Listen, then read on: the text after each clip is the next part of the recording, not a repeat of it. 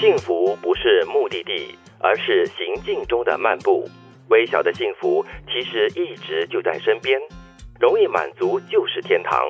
但是很多人追求的不只是幸福，而是要比别人幸福。我们稍微打开来说的话，除了幸福，包括了快乐吧，对对吧？嗯而且你说了，它不是目的地，就是在一个行进中，它就是一个过程。。对所以我就会联想到，比方如果我们到户外去远足，很自然的我们都会把这个眼线放得比较远一点，我们看远处的大山大海。不过其实哦，你在边走的时候，你可以稍微可以看看，就在你身边或者是脚底下的这些小草小花，一样很漂亮的。对，德感明觉很形好容的是一个在很悠闲的一个状态之下，你享受那个当下的情境。嗯对可是这个句子里面有一个东西。就是竞争，嗯其实大多数的人是在那个体育场里面的赛道上，他虽然呢 在跑步，但其实他不是自己在享受跑步，他在想我比旁边的人快到吗？是的，我要比旁边的人更快一点，更好一点。嗯，但如果你说到在体育场跑步的话，哈，我也有我的看法，因为我每个星期都会在体育场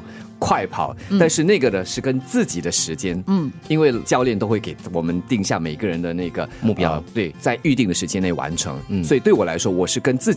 或者是跟我上个星期的我所设定的目标嗯来竞争，可是很多人在生活当中呢，就是会想要跟别人比较，真是我是不是可以过得比别人更好？为什么在那个社交媒体上面，我看到他 PO 的照片永远都是这么快乐的，而且然后他吃的都是很好吃的东西，然后去旅行的地方都是一些哇，那种对，然后他可以提供这么多的、这么好的呃分享，为什么我没有啊？嗯，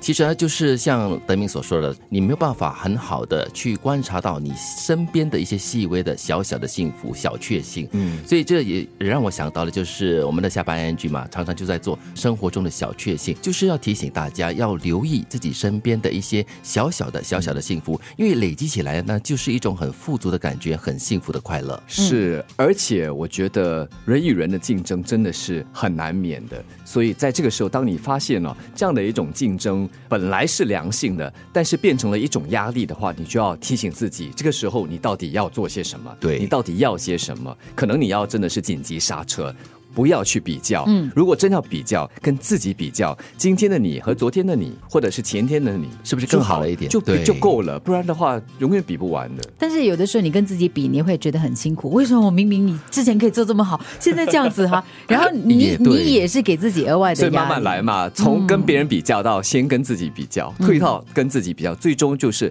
放下，就是享受当下的你。就好像我们常会说：“哎呀，我很久没有放假了，所以我们不快乐。”但是如果你在每一天的生活当中，给自己小小的时间去享受你喜欢做的事，对哪怕你是去欣赏一幅你喜欢的那个画作，或者是翻一翻娱乐杂志，那或个者哦看一很看当下时光。对很舒服的空 间。对对对你，你只要能够享受那短短的十几二十分钟，我觉得你的人生就很完美了。是啊，对再不然他往前看嘛。像之前刘杰奇放假，现在于思远在放假，嗯，我很快就轮到我了，所以这样子真的也可以让我开快乐幸福起来嘛。那总你会自轮到己自己真的拿不到假的话，你就跟跟跟自己说，哎，他们放假回来很开心，我也很满足。啊，这是金鱼的心声吗？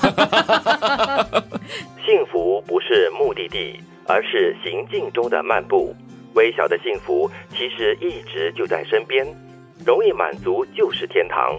但是很多人追求的不只是幸福，而是要比别人幸福。